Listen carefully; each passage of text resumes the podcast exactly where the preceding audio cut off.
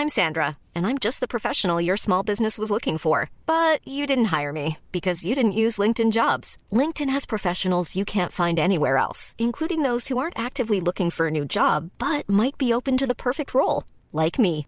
In a given month, over 70% of LinkedIn users don't visit other leading job sites. So if you're not looking on LinkedIn, you'll miss out on great candidates like Sandra. Start hiring professionals like a professional. Post your free job on linkedin.com/people today.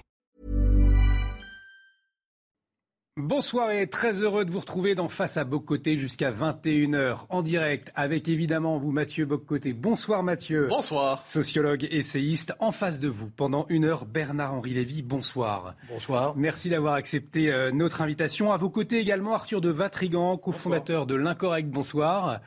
Alors Bernard-Henri Lévy, votre actualité, c'est ce documentaire Pourquoi l'Ukraine, co-réalisé avec Marc Roussel. Dans un instant, vous serez face à Mathieu Boccoté et à côté d'Arthur de Vatrigan. Vous répondrez à leurs questions. Mais avant, un extrait euh, de votre documentaire. Il est disponible depuis le 28 juin dernier. On regarde. L'Ukraine, en ce début de guerre, retient son souffle. Elle ne sait si elle va vivre ou mourir. Volodymyr Zelensky lance la contre-offensive la plus inattendue de l'histoire militaire moderne? Il n'y a pas deux options, il y en a une. Que Poutine recule, capitule. Leur guerre est notre guerre. Leur défaite serait notre défaite.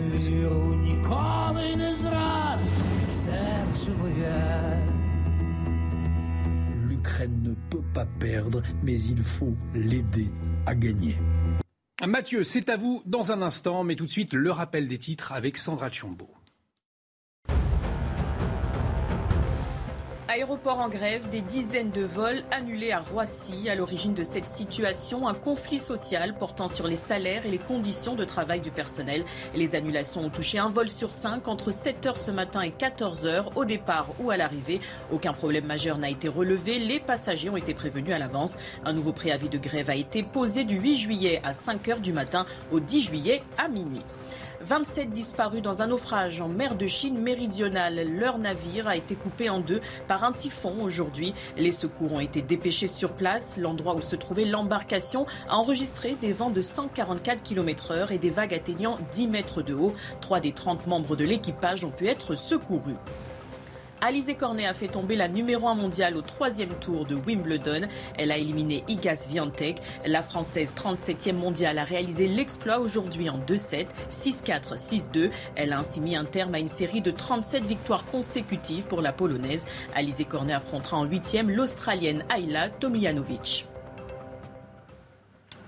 Mathieu, c'est à vous avec Bernard-Henri Lévy. Alors Bernard-Henri Lévy, bonsoir. Bonsoir. Alors ce sera l'occasion, dans le cadre, dans cette heure, de s'entretenir à la fois à propos de votre film Pourquoi l'Ukraine, mais aussi plus largement de votre lecture de la question démocratique aujourd'hui et en deuxième partie d'émission de la situation politique française, tout à fait, on peut, certains diraient originale ou à tout le moins inédite que nous connaissons depuis quelques semaines. Mais d'abord, pour votre film Pourquoi l'Ukraine, euh, disponible encore pour plusieurs mois, si je comprends bien, sur euh, le site d'Arte, euh, vous êtes rendu sur place. De quoi vous, avez-vous voulu témoigner en vous rendant sur place? Que nous racontez-vous dans ce film? Quelle histoire, quel récit héroïque nous racontez-vous?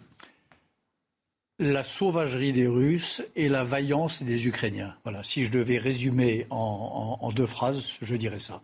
La sauvagerie, c'est-à-dire la, guerre totale, euh, les massacres indiscriminés, euh, la guerre sans, euh, avec un but de guerre qui est l'anéantissement d'un pays, mais sans but de guerre tactique, donc massacre. Et puis de l'autre côté, l'incroyable vaillance, l'héroïsme parfois et la grandeur souvent de, de ces résistants ukrainiens. Alors justement, on entre tout de suite au cœur du, sujet. Vous nous présentez le combat des Ukrainiens. Vous nous dites qu'ils se battent pour la démocratie, qu'ils se battent pour l'Europe, qu'ils sont probablement la première frontière aujourd'hui par rapport à l'Empire russe. Mais est-ce qu'on ne devrait pas dire d'abord et avant tout que les Ukrainiens se battent pour l'Ukraine, pour leur patrie, pour leur souveraineté, pour leur identité. Autrement dit, peut-être pas nécessairement les concepts et les références que vous chérissez, mais qui sont aujourd'hui indispensables dans leur défense de la démocratie. Pas d'abord et bien sûr aussi, mais pas d'abord et avant tout. Moi, cette histoire ukrainienne, je la filme en vérité avec Marc Roussel depuis 2014. C'est-à-dire depuis l'époque sur la place Maïdan où nous étions, 108 euh, jeunes filles et jeunes hommes ukrainiens sont morts en, serrant entre, leurs bras le drapeau européen, le drapeau étoilé de l'Europe. Vous avez là les seules femmes et hommes qui sont morts pour lui. Donc, bien sûr, ils se battent pour, leur terre et pour leur identité, mais aussi pour les étoiles de l'Europe. Voilà pour les 27 pays de l'Europe, pour les valeurs de l'Europe, pour le type de citoyenneté que propose la construction européenne. Donc il y a les deux. Alors, vous dites se battre pour l'Europe. Vous avez une formule dans votre film qui m'a semblé très forte. Vous nous dites ils se battent pour nous. Mais je me suis demandé tout simplement qui était ce nous auquel vous faites référence? Les Européens, les Occidentaux euh, Comment définissez-vous ce nous auquel vous faites référence et dont les Ukrainiens seraient finalement le, poste avancé? Les Occidentaux, c'est-à-dire les Européens, parce que je ne connais pas d'autre Occident que, originairement que l'Europe. Hein. L'Occident, c'est un, c'est une Europe euh, qui voyage, qui, se déplace vers l'Occident. Donc ils se battent, oui, pour l'Europe.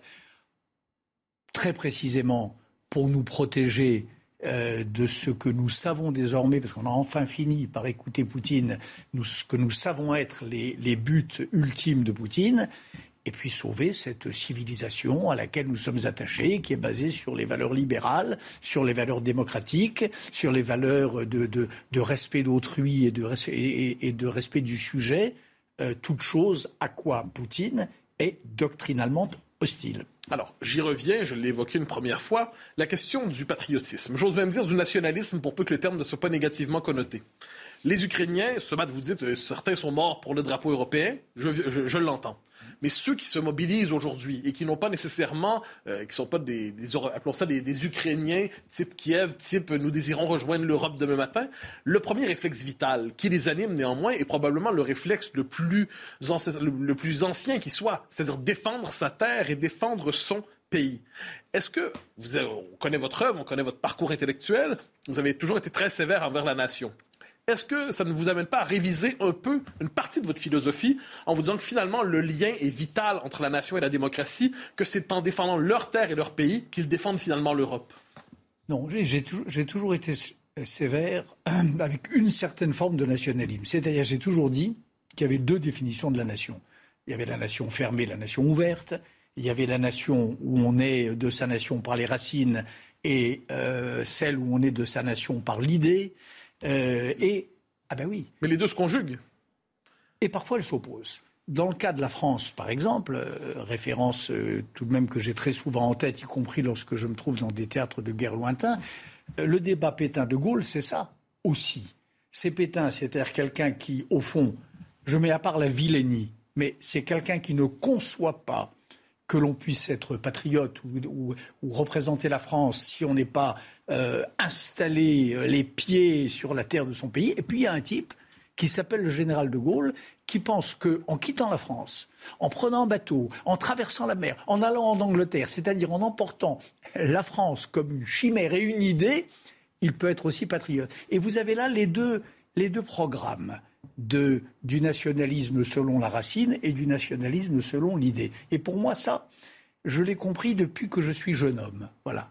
Que ce qui est grand, c'est lorsqu'une nation se définit par sa, par ce, le ciel qui est, au-dessus des têtes, par une forme de transcendance, par par ses fleurs, par ses fruits, et pas par ses racines. Et vous ne croyez pas que les racines sont éléments essentiels de la, de l'esprit démocratique, de l'esprit national? Euh, Vous faites référence au général de Gaulle. Quand on lit le général de Gaulle, ça tient aussi dans un attachement immémorial à la France de toujours. Ça tient une connaissance intime de la France, du pays. On ne saurait réduire son patriotisme à une forme, je dirais, de patriotisme éthéré ou strictement sous le signe de l'idée. Un, euh, ce que je viens de vous décrire là, le départ à Londres, ça veut dire patriotisme de l'idée, patriotisme éthéré. Mais les patriotes, si je peux me permettre, les patriotes qui ont vu leur pays occupé au fil de l'histoire, on peut penser en Irlande à Eamon de Valera, on peut penser à plusieurs autres. Les gouvernements en exil, on connaît à travers l'histoire, devant l'occupation, c'est une manière de demeurer fidèle à son pays quelquefois que de le quitter. C'est pas si fréquent. Il y a des gouvernements, il y a des gouvernements en exil qui ne tiennent pas l'épreuve de l'exil. Euh, qui se décomposent, qui abandonnent, qui laissent tomber. Et puis il y en a euh, qui euh, tiennent l'épreuve de l'exil et qui tiennent ferme l'étendard. Et puis il y a une deuxième chose. Bien sûr qu'une nation, un pays, c'est une, une mémoire, c'est une histoire. Mais c'est une histoire quoi là encore, fermée sur elle-même, recroquevillée sur son, sur son identité, ou au contraire ouverte vers l'ailleurs? C'est ça la, vraie question. Moi, c'est vrai que je n'aime pas l'idée d'identité parce que je pense que c'est réducteur. Parce que je pense que, que personne ne peut être résumé à son, à son identité. Parce que je pense que ce qui est passionnant chez un individu et chez un collectif d'individus, c'est pas ce qu'il est, c'est ce qu'il devient. Euh, c'est pas ce là où il est né, c'est là où il, où il s'en va, ce vers quoi il, rêve. Et ça, ça s'appelle le cosmopolitisme. Et quand le cosmopolitisme vient compliquer, enrichir euh, une appartenance patriote, ça devient magnifique. Arthur de Vatrigan. Euh, justement, ne pensez-vous pas que l'enracinement est l'une des conditions du déploiement de la liberté?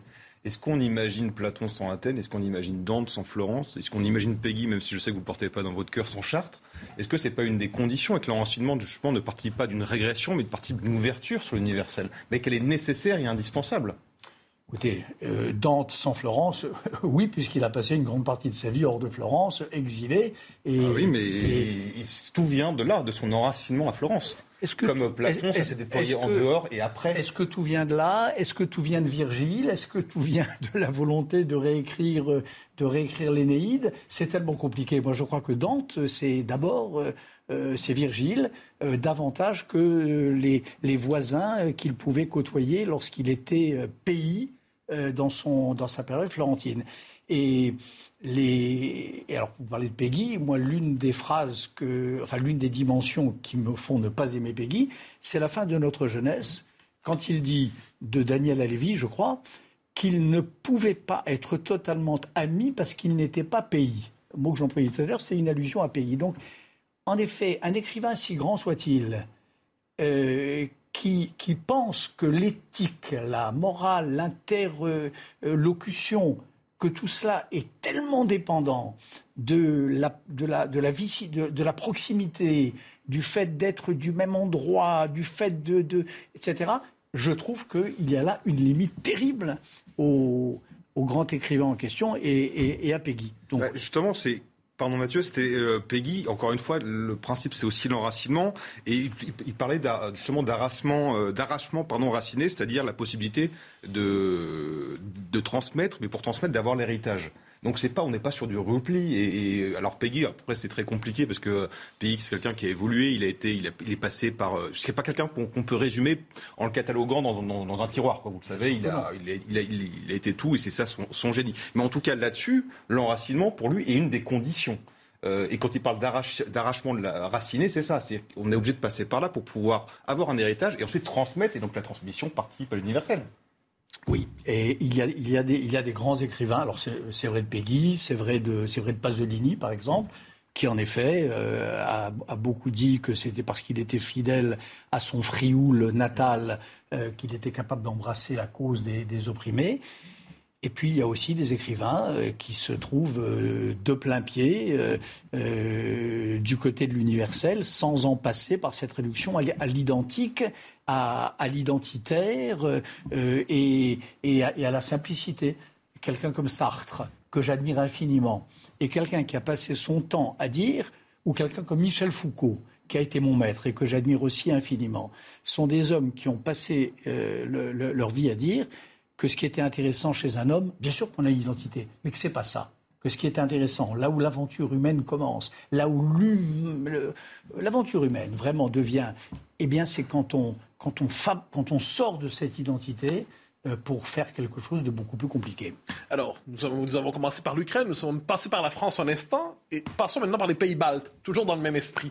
Quand on passe en indépendance des Baltes, au moment de l'effondrement de l'Union soviétique, vous le savez, c'est en bonne partie en renouant avec ce qu'on appellerait peut-être même aujourd'hui leur folklore, leur culture ancestrale, qu'ils trouvent, dans laquelle ils avaient déposé leur identité, étouffée sinon par les Russes qui voulaient, en dernière instance, les raser de la carte, les faire disparaître, les noyer.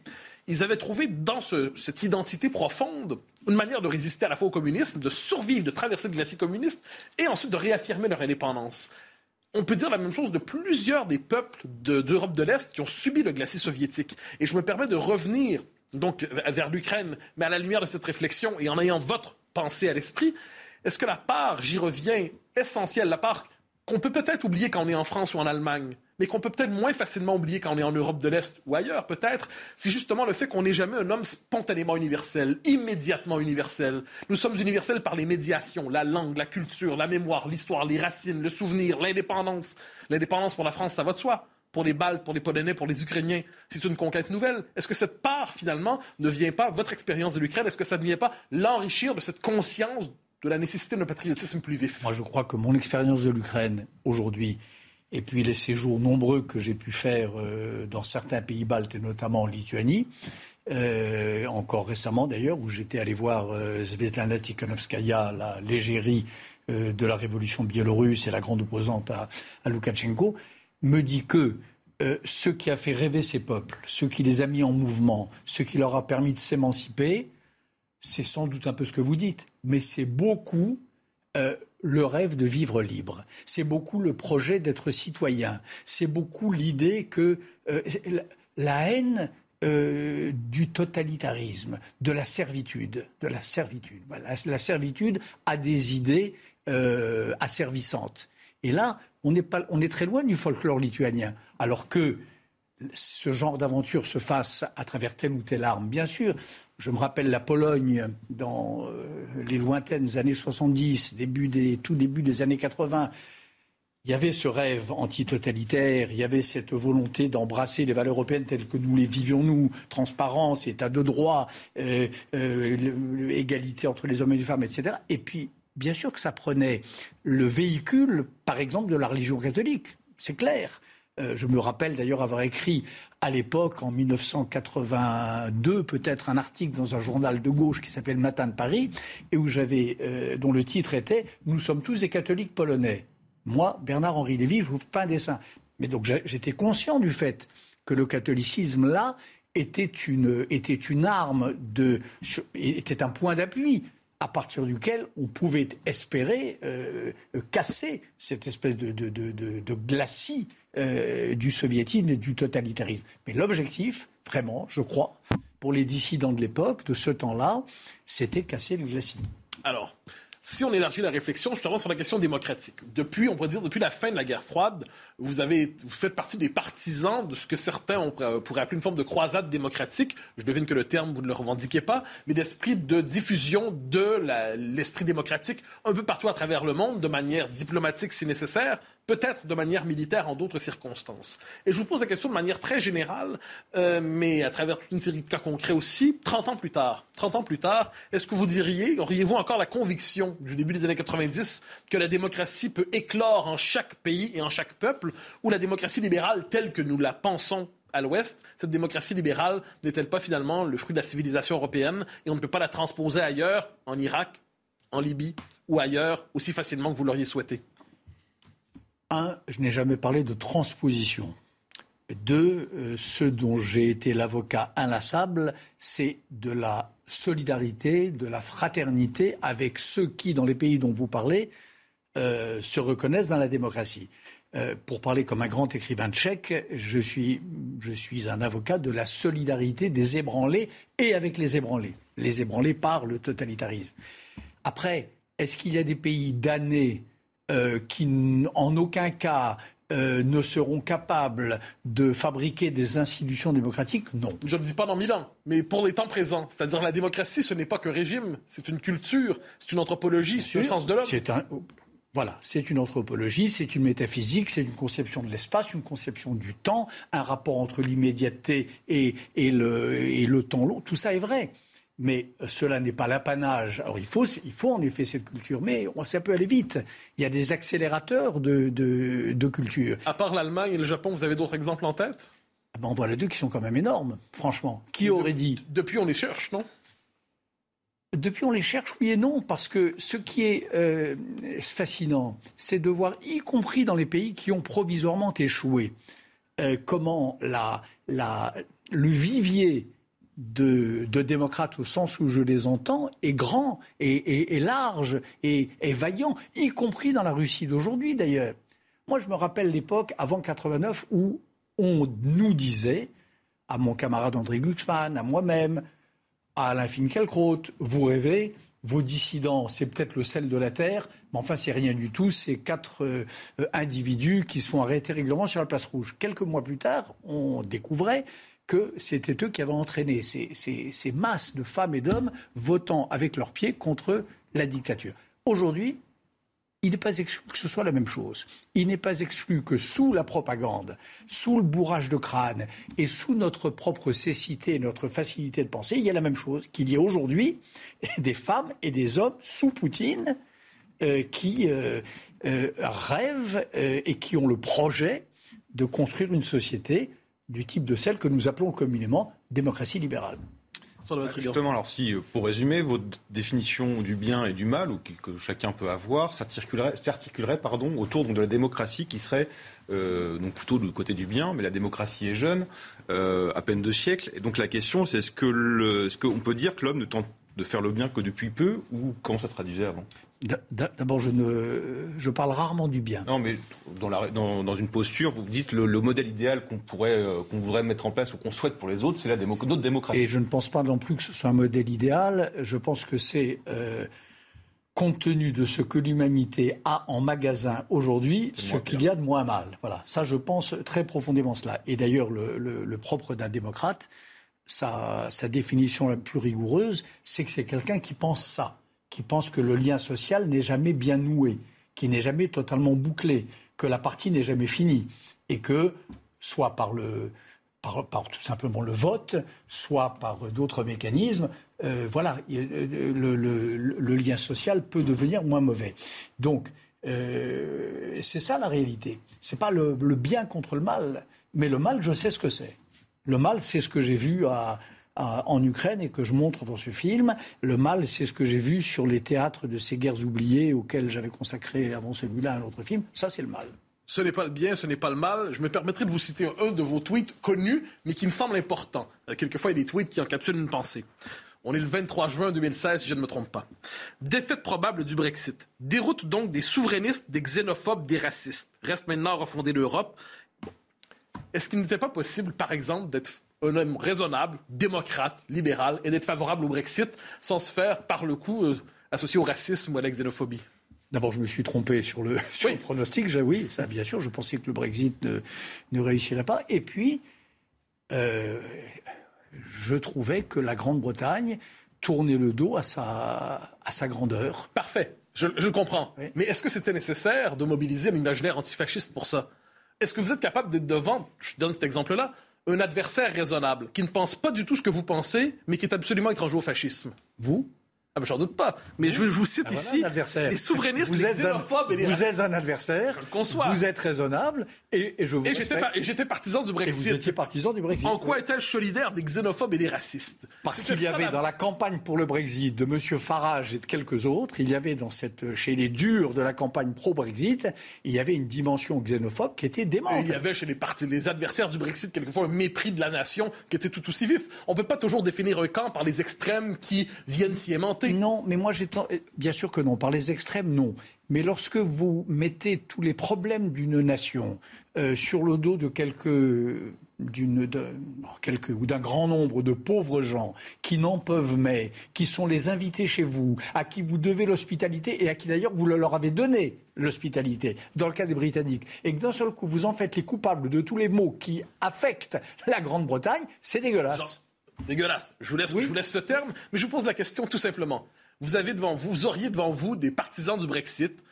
Pour vous, c'est pas nécessairement, on pourrait dire l'immense majorité des Brexiteurs britanniques. Ils étaient ni fascistes, ni l'extrême droite, ni rien de tout ça.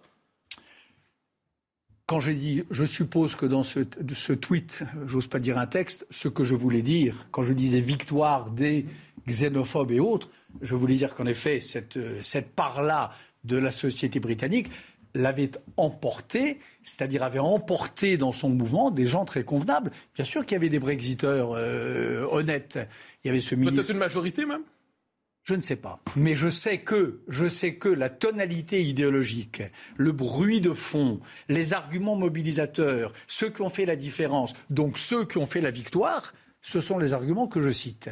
Raciste, xénophobe. Oui. Vous croyez vraiment? En Grande-Bretagne, à l'époque du Brexit, il y avait racisme, xénophobie et quoi encore? Euh, Souverainiste. Je ne les ai pas mis dans la même catégorie. Et Préférez avoir la capitale à Paris plutôt qu'à Bruxelles, à Bruxelles, ou à Londres plutôt qu'à Bruxelles. Non, le souverainisme, c'est pas ça, Mathieu Bocoté. Le souverainisme, ça veut dire, ça veut dire considérer, encore une fois, que la, que la frontière est l'alpha et l'oméga de, de l'identité d'un citoyen.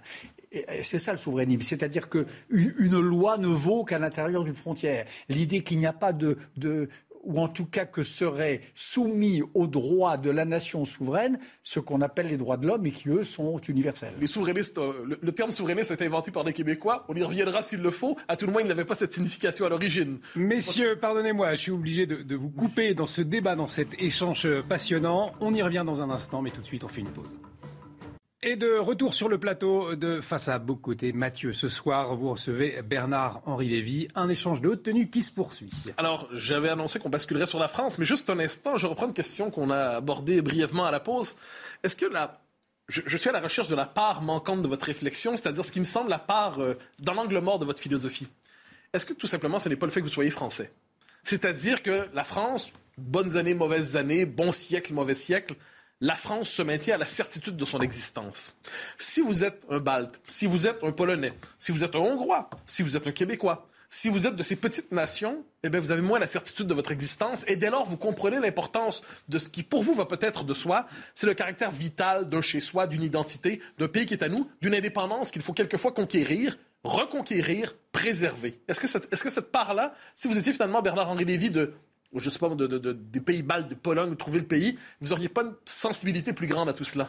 Écoutez, si j'étais polonais, euh, il me semble que je serais, j'aurais été du côté de quelqu'un que j'ai beaucoup aimé, qui s'appelait Tadeusz Konviński, qui était un très grand écrivain, et qui disait qu'être polonais, c'est avoir euh, 14 identités dans la tête. C'est être austro-hongrois, c'est être nostalgique des appartenances multiples. C'est avoir perdu souvent son pays. C'est avoir perdu souvent son pays. Et l'avoir retrouvé autrement. Euh, être catholique dans son cas, c'est-à-dire, euh, s'il se peut, aussi euh, euh, universaliste que possible, puisque c'est la définition même de la catholicité. Donc moi, ce qui m'intéresse dans les, ce que vous appelez les petits, ce que mon camarade Alain Finkielkraut d'ailleurs appelait autrefois les petites nations, ce qui m'intéresse, c'est ça. C'est cette ouverture plus grande encore, cette absence d'arrogance. Parce qu'au fond, dans les pays sur deux comme la France, il y a en effet cette idée que euh, le pays ne disparaîtra, ne disparaîtra pas de la surface de la Terre. Et puis il y a aussi une espèce d'arrogance nationale, euh, une certitude de soi, le sentiment d'être à sa place, ce que, euh, une espèce de, certitude ontologique. moi j'aime les, aussi euh, chez les êtres, chez les gens que j'aime aussi, quelque chose d'un peu vulnérable, d'un peu incertain, parfois d'un peu instable. Eh bien, ces petites nations, il y avait cette idée-là que le remède à cette instabilité, c'était bien sûr la nation, mais c'est aussi se raccrocher à d'autres langues, nourrir la nostalgie de l'empire austro-hongrois, qui était un empire, mais qui était un empire bienveillant, qui était Rares un empire... sont ceux qui veulent le restaurer. Pardon? Rares sont ceux qui veulent le restaurer. Non, mais nombreux sont ceux qui en ont la nostalgie. Et en tout cas, euh, en 1990, euh, le président François Mitterrand m'avait envoyé en mission euh, dans les pays de l'Europe captive, pour citer Kundera, libérés. J'étais allé dans tous ces pays-là. Pologne, Tchécoslovaquie à l'époque, c'était l'époque de la querelle du trait d'union, Hongrie, Bulgarie, etc. Et ce qui m'avait frappé, c'était partout euh, la nostalgie 80, euh, 70 euh, ans après de l'Empire austro-hongrois. Une nostalgie, mais euh, euh, absolue, une nostalgie de ce modèle d'humanité, de ce modèle de culture, de cette pluri-appartenance, de, de ce croisement des langues qui était le propre, et de cette idée que dans l'Empire austro-hongrois, on était slovène, on était croate, on était polonais, et puis on était... Euh, et pourtant, s'ils ont eu l'occasion, ils ont préféré avoir leur indépendance, finalement, se constituer comme État-nation, oui. comme un État exprimant un peuple oui, historique. parce que l'URSS n'était pas un empire bénévolent, était un, était un empire dictatorial, était un empire qui, qui, qui massacrait, qui terrorisait, qui emprisonnait. Donc c'est ça la vraie dichotomie. C'est pas la dichotomie entre la nation et l'empire, c'est la nation entre les nations qui favorisent la liberté et celle qui l'étouffe, entre les empires qui favorisent la démocratie et ceux qui l'empêchent. Alors cette question nous conduit à la deuxième partie de notre entretien, c'est-à-dire la, situation. Et d'ailleurs, vous citiez Dante, la grande affaire des, Guelfes et des Gibelins, c'est autour de ça. Qu'est-ce que c'est qu'un empire? Est-ce que c'est est -ce c'est quelque chose qui est euh, euh, fondamentalement hostile à la liberté ou au contraire, est-ce que c'est la condition qui permet à la liberté de naître? C'est toujours la même histoire. Comme dirait l'autre, je connais cette théorie. Mais alors, je bascule sur la France, justement, l'autre partie de notre entretien, et le lien se fait assez directement. J'ai évoqué, vous avez évoqué aussi le fait que la France fait partie de ces nations qui sont sûres d'elles-mêmes, qui traversent les siècles, qui ont une certitude de leur identité. Mais est-ce que ces dernières années, et est-ce qu'on ne l'a pas vu peut-être au présidentiel, justement, mais ces dernières années plus largement, la France ne tend pas à se définir de plus en plus elle-même plus ou moins consciemment comme une petite nation. C'est-à-dire, est-ce qu'elle n'a pas pris conscience de sa fragilité, de sa possible, je ne dis pas disparition, une conscience intime de sa fragilité? Est-ce qu'Alain Finkielkraut, par exemple, n'a pas euh, invité les Français à se définir de plus en plus, bien qu'indirectement, comme une petite nation? La France aussi pourrait disparaître? Moi, je ne crois pas que la France puisse disparaître. Je ne la sens pas en train de disparaître et je, voyage euh, beaucoup, euh, en particulier dans des contrées désolées. Et ce qui me frappe, au contraire, c'est la splendeur de la France. Partout où je vais. Quand je vais au Kurdistan, quand je vais chez les, euh, dans la ceinture centrale du Nigeria où les chrétiens sont massacrés par les, les émules de Boko Haram, ou quand je vais en Ukraine, ce qui me frappe, c'est la splendeur de la France. Donc, Mais vous constaterez que plusieurs millions de vos compatriotes sont habités aujourd'hui par cette inquiétude. Oui, eh bien, je, eh bien je, je, peux avoir mon, mot à dire dans ce débat. Je leur recommande ici, sur votre plateau, de ne pas avoir si peur je pense qu'ils ont tort de céder, non mais je le dis sérieusement, de céder à ce découragement. Euh, je La peur de devenir étranger chez soi, c'est une peur qui est présente aujourd'hui. Eh bien, je pense qu'ils ont tort parce qu'ils ne sont pas en passe de devenir étrangers chez soi, parce que ce n'est pas parce qu'on accueille des étrangers, parce que c'est ça que vous voulez dire, ce n'est pas parce qu'on est hospitalier qu'on devient étranger chez soi. Je, je pense que cette théorie, elle est contraire à l'esprit français. Elle est contraire à l'honneur et elle est contraire à l'esprit français. L'esprit français, c'est aussi l'histoire de l'assimilation. Il fut un temps durable où l'assimilation fonctionnait. Mmh. Je pense qu'il n'est pas audacieux d'affirmer que depuis quelques décennies, l'assimilation ne fonctionne plus, mais que les vagues migratoires demeurent aussi si c'est audacieux, parce que aujourd'hui, l'assimilation fonctionne souvent, et puis il y a des ratés de l'assimilation, mais elle fonctionne. Pour vous, les ratés de l'assimilation, c'est pas un fait central des temps présents? Non, non, ce qui me... La multiplication des quartiers qui se dérobent à la sécurité française. Et bien sûr qu'il y a les quartiers, voilà. Il y a les banlieues, euh, les, lieux du banc, la périphérie des villes. Mais je pense que le cœur de la France, il n'est pas en train de perdre son âme. Je, je suis, je ne, je ne ressens pas et je suis opposé à euh, ce découragement et ce déclinisme. Je crois qu'il n'est pas vrai. Et, dans les euh, les, parmi les immigrés auxquels vous faites allusion, euh, moi, ce qui me frappe au contraire, c'est aujourd'hui encore, c'est la volonté d'être français, d'entrer dans les rituels républicains et, et, de se réclamer de cette grande culture française. Ah, vous constaterez, cela dit, que vous êtes sur cette question peut-être êtes-vous dans en désaccord avec la majorité de vos concitoyens? Non, je suis en désaccord avec mes concitoyens qui votent Le Pen. Oui, je suis en désaccord avec eux. Et peut-être d'autres. Il y a beaucoup de monde qui a voté Le Pen. Hein. Il y en a encore d'autres, plus? Ah, non, parce que je, fais référence, par exemple, à François Hollande, qui parlait, François Hollande, qui, pour ce que j'en sais, n'est pas classé dans la même catégorie que Le Pen, hmm. parlait à l'abri des caméras toujours plus courageux à l'abri des caméras, d'un pays qui connaissait la partition ethnique désormais. Ce sont ces mots. Euh, Gérard Collomb qui disait nous ne vivrons plus euh, côte à côte, mais face à face. Donc des figures qui appartiennent probablement à votre, votre imaginaire politique, à votre famille politique de près ou de loin. François Hollande, je l'aime beaucoup et je le trouve courageux. Alors pour avoir dit ça, François Hollande bascule dans cette peur irraisonnée? Je ne savais pas qu'il euh, qu'il avait dit cela. Et s'il a dit cela, bah, il s'est trompé. Voilà. Alors, vous avez évoqué justement euh, le phénomène Le Pen, la percée du Rassemblement national, euh, percée inattendue, je dirais pas inattendue, mais percée considérable avec 89 députés. Euh, vous avez longtemps, je dirais depuis votre livre L'idéologie française, peut-être euh, avant, mais à pour moi c'est le point de référence, vous avez eu tendance à mobiliser la mémoire de l'antifascisme pour faire le procès d'abord du FN et aujourd'hui peut-être, je ne sais pas, je vous pose la question, du RN, probablement du phénomène Zemmour et ainsi de suite. Est-ce que pour vous la rhétorique ou le logiciel de l'antifascisme demeure pertinent pour analyser la percée aujourd'hui du Rassemblement national? En partie, oui. Pas, totalement, parce que l'histoire ne se répète jamais tout à fait, parce qu'en effet, le Rassemblement national euh, Euh, à force de vouloir changer, il va finir peut-être par changer. Mais le logiciel antifasciste demeure pertinent. Alors, quels changements seraient nécessaires pour que ce parti soit désormais par vous intégré à l'intérieur du périmètre républicain? Parce qu'on dit rupture avec le père, rupture avec ci, rupture avec ça. Quelle est l'ultime rupture qui ferait en sorte que pour vous, le RN passerait d'ennemi, je pense pas me tromper sur le terme, à adversaire dans le périmètre de la République La générosité. Ça, c'est un peu facile quand même. Ah ben non, c'est pas facile parce que... à, ce, à, ce, niveau de généralité, tout est possible et tout est impossible. Vous voulez quoi? Vous voulez un débat de... non, mais de la générosité... un débat politique Non, non, non, c'est une vraie question. La générosité, je tous en ont probablement leur cœur. Non, je ne crois pas. Je crois que la définition euh, que euh, les, les, idéologues du Front National ont de la France est une définition euh, rabougrie, euh, restreinte, animée par la haine de générosité. C'est pas seulement vis-à-vis des autres, c'est y compris vis-à-vis de soi. La haine de soi, voilà. Donc je crois que c'est avec ça qu'il faut rompre cette espèce d'imaginaire de la de la haine de soi, cet imaginaire victimaire, d'ailleurs auquel vous faisiez allusion tout à l'heure. La France où on n'est plus chez soi, la France meurtrie, la France. voilà, je crois que c'est ça le euh, oh, il y avait un livre jadis de mon ancien camarade, enfin de mon camarade de jeunesse, Gérard Miller, qui s'appelait Les pousses au jouir du maréchal Pétain, dans les années 70, à l'époque, un peu avant l'idéologie française, où il disait que ce qui était clé dans le dispositif du pétainisme historique, c'était cette espèce de flagellation, de pénitence, de, désamour de soi. Voilà. Moi, ce qui me frappe quand j'écoute euh, les gens dont vous parlez, euh, c'est que je trouve qu'ils aiment moins la France que moi que je ne l'aime, moi. Voilà. Arthur de Vatrigan.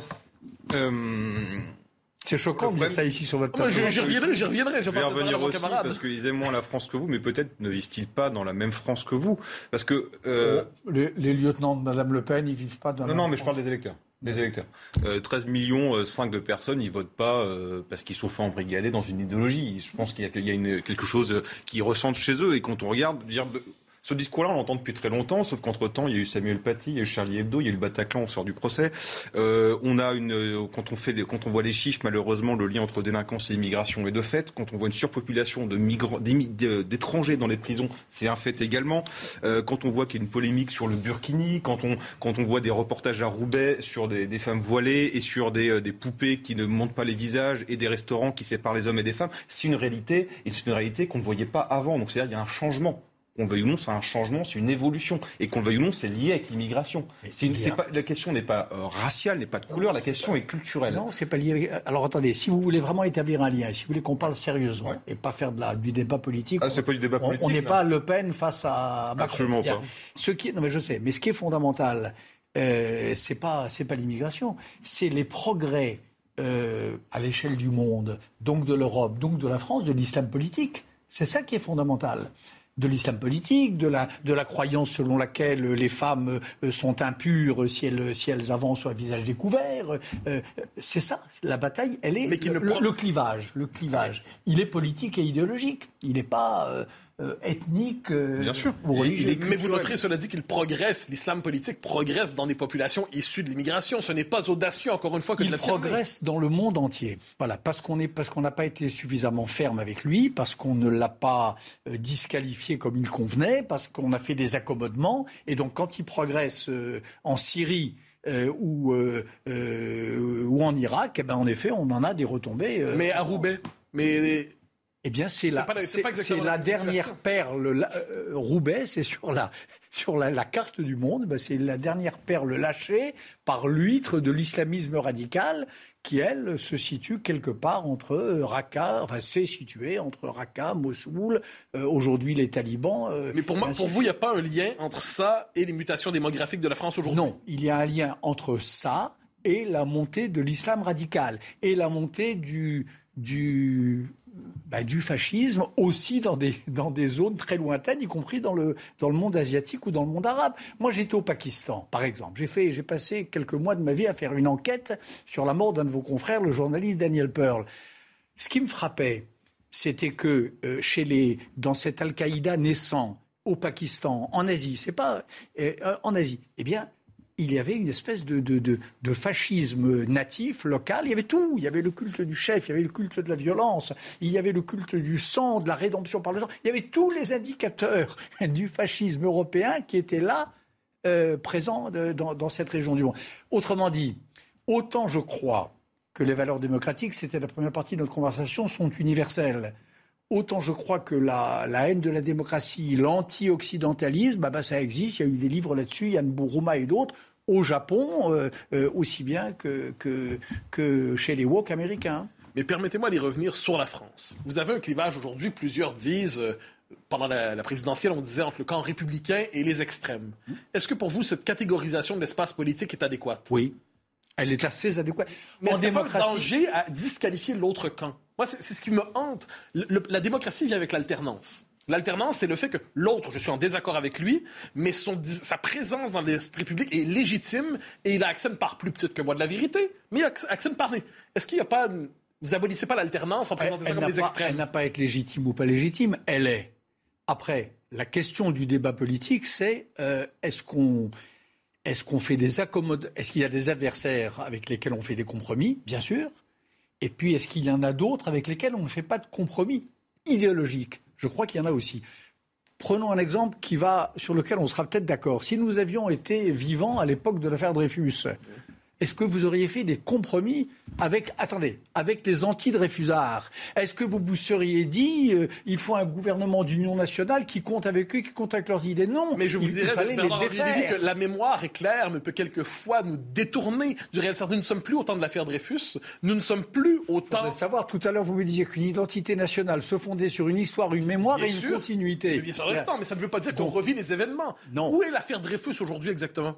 Ça veut dire qu'il y a une tradition qui commence à l'affaire Dreyfus, qui se continue à travers les, années 30 et la mémoire antifasciste, les grands écrivains de l'époque, euh, euh, Albert Camus, les surréalistes, André Malraux, peu importe, les, les, les antitotalitaires des années 70-80, tout ça, ça forme une continuité historique dont personnellement je me réclame, à laquelle je me sens pieux, vis-à-vis de laquelle je suis pieusement fidèle et qui m'éclaire sur les combats d'aujourd'hui. Mais c'est qui les fascistes d'aujourd'hui en France? Je ne dis pas qu'il y a des, je dis pas qu'il y a des, je, ne vous parle pas de fascistes. Non mais vous, c'est parce que vous dites je, je vous totalitaire. eh bien voilà, eh bien, eh bien je vous dis un ennemi pour que ça. Eh bien, les, eh bien l'ennemi, ce sont ceux qui euh, qui prônent la préférence nationale, la, la sortie de l'Europe, la sortie de l'Europe et peut-être et peut-être de l'euro, euh, la haine de l'étranger, etc. En 32, mais... et et le Front populaire ont voté la préférence nationale en donnant un, si, en donnant pas, un plafond. Pas, dans les termes, ah, pas dans les termes. 10% de, d'étrangers dans les usines françaises. Oui,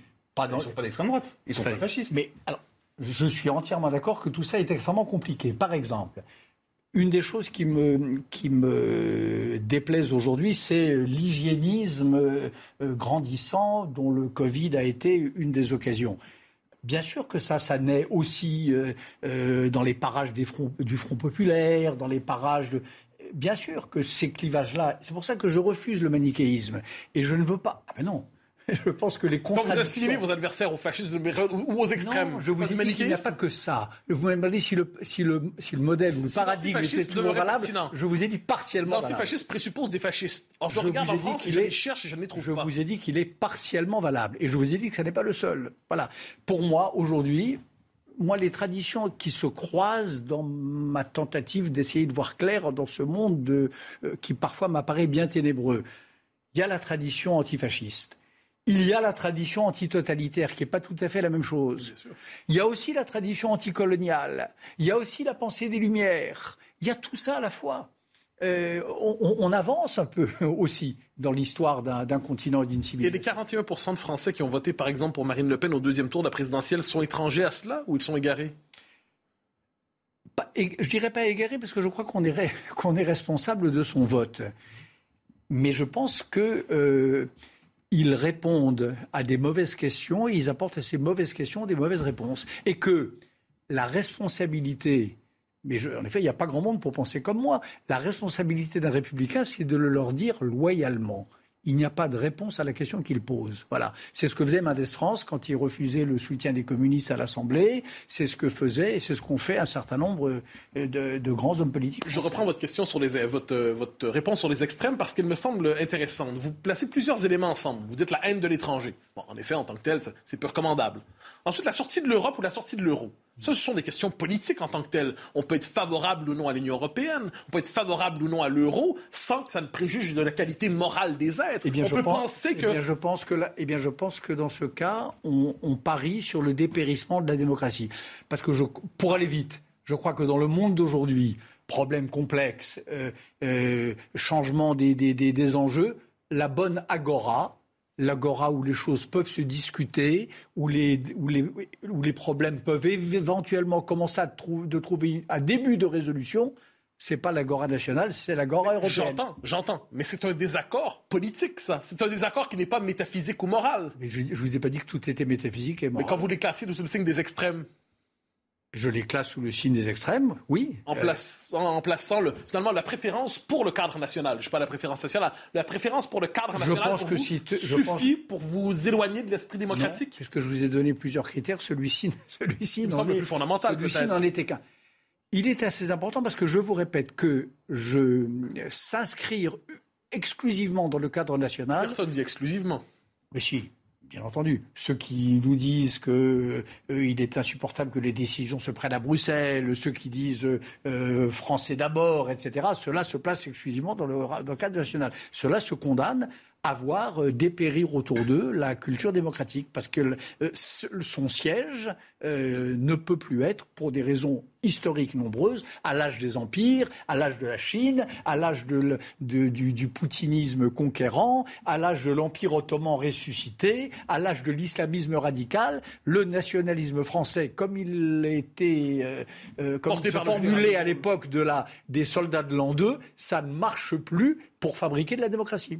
Arthur de Vatrigan, il nous reste 2 minutes Mais 25. l'aff- je vous dis. L'affaissement de la démocratie, c'est pas justement ne pas reconnaître le résultat du Brexit, c'est par exemple ne pas reconnaître le résultat du référendum de 2005, qui sont l'expression populaire, le, le peuple vote. Et on a vu malheureusement ces dernières années que lorsqu'ils votaient mal ou en contradiction avec ce qu'on peut appeler les cosmopolites, dont vous faites partie, ben, en remettant en question ce vote. Est-ce que ça, ça ne participe pas à l'affaissement de la démocratie? Non, parce que la démocratie, ça veut dire c'est le peuple et, les, et la loi et les institutions, la constitution, la loi fondamentale ou les droits de l'homme. C'est les deux à la fois. La démocratie, c'est pas juste la volonté du peuple. Enfin, enfin, vous, savez tout de même ça. Mais quand on remet en cause, le- ça- quand on présente un vote et qu'on remet en cause le vote, c'est là on est dans l'antidémocratie. le, Brexit, ça n'a pas été remis en cause. Le, le- Moralement, si. Mais moralement aussi, vous ne pouvez pas empêcher les adversaires du Brexit, ceux qui pensent Donc, que la Grande-Bretagne a fait une erreur historique, qu'elle 2005 tourne le dos à sa propre grandeur, vous ne pouvez pas leur empêcher de le leur dire. Non, mais vous ne pouvez pas empêcher aux vaincus, dans le cadre du Brexit, clairement, les gens ont été vaincus. Vous ne pouvez pas exiger d'eux euh, qu'ils qu'ils crient victoire. Pour je Brexit, continuerai de dire, je continuerai de dire que les Anglais se, ont- euh, se sont trompés en, en- en sortant de l'Europe Et juste, il nous reste et que c'est dommage et que c'est tragique pour la Grande-Bretagne et que c'est peut-être encore plus tragique pour le- pour l'Europe qui avait besoin de ce moteur anglo-saxon. Ils se sont trompés, c'est tout à fait possible. Mais est-ce qu'il n'y a pas une différence Et j'y reviens, je pense que c'est le nœud de notre désaccord. Ils se sont trompés, ils ont fauté moralement, c'est autre chose. Parce que sinon, on pourrait vous Mais dire, vous fautez moralement je en n'ai jamais sacrifiant la souveraineté nationale. Non, non, non, non. Fa- Fauter moralement, je n'ai jamais employé ce, ce- ce mot-là. Au regard de leur propre histoire, au regard de notre histoire commune, au regard des sacrifices qu'ils ont consentis. Boris Johnson a été, plus, a été infidèle à l'histoire britannique et vous êtes davantage fidèle à l'histoire britannique que Boris Johnson? Et aujourd'hui, je pense que Boris Johnson, en effet, est admirable. C'est pour ça que je, vous ai dit tout à l'heure que je n'étais pas manichéen. Je, je suis prêt à chanter les louanges, à tresser des couronnes à nul autre pareil à Boris Johnson pour ce qu'il fait aujourd'hui en Ukraine et pour la manière dont il s'oppose à l'impérialisme poutinien. Je pense qu'il a commis, pour des raisons doctrinales ou d'opportunisme politique, je n'en sais rien, je ne le connais pas, une erreur historique en se ralliant au Brexit. Eh bien, nous revenons au point de départ de notre conversation. C'était un immense plaisir de vous recevoir ce soir, Bernard-Henri Lévy. Merci. Messieurs, un grand merci pour cet échange de qualité. Euh, L'info continue sur CNews. Samy euh, Sfaxi dans Soir Info dans un instant. Excellente soirée. Hey, it's Paige DeSorbo from Giggly Squad. High quality fashion without the price tag. Say hello to Quince. I'm snagging high-end essentials like cozy cashmere sweaters, sleek leather jackets, fine jewelry, and so much more. With Quince being 50 to 80% less than similar brands. And they partner with factories that prioritize safe, ethical, and responsible manufacturing. I love that. Luxury quality within reach. Go to quince.com slash style to get free shipping and 365 day returns on your next order. Quince.com slash style.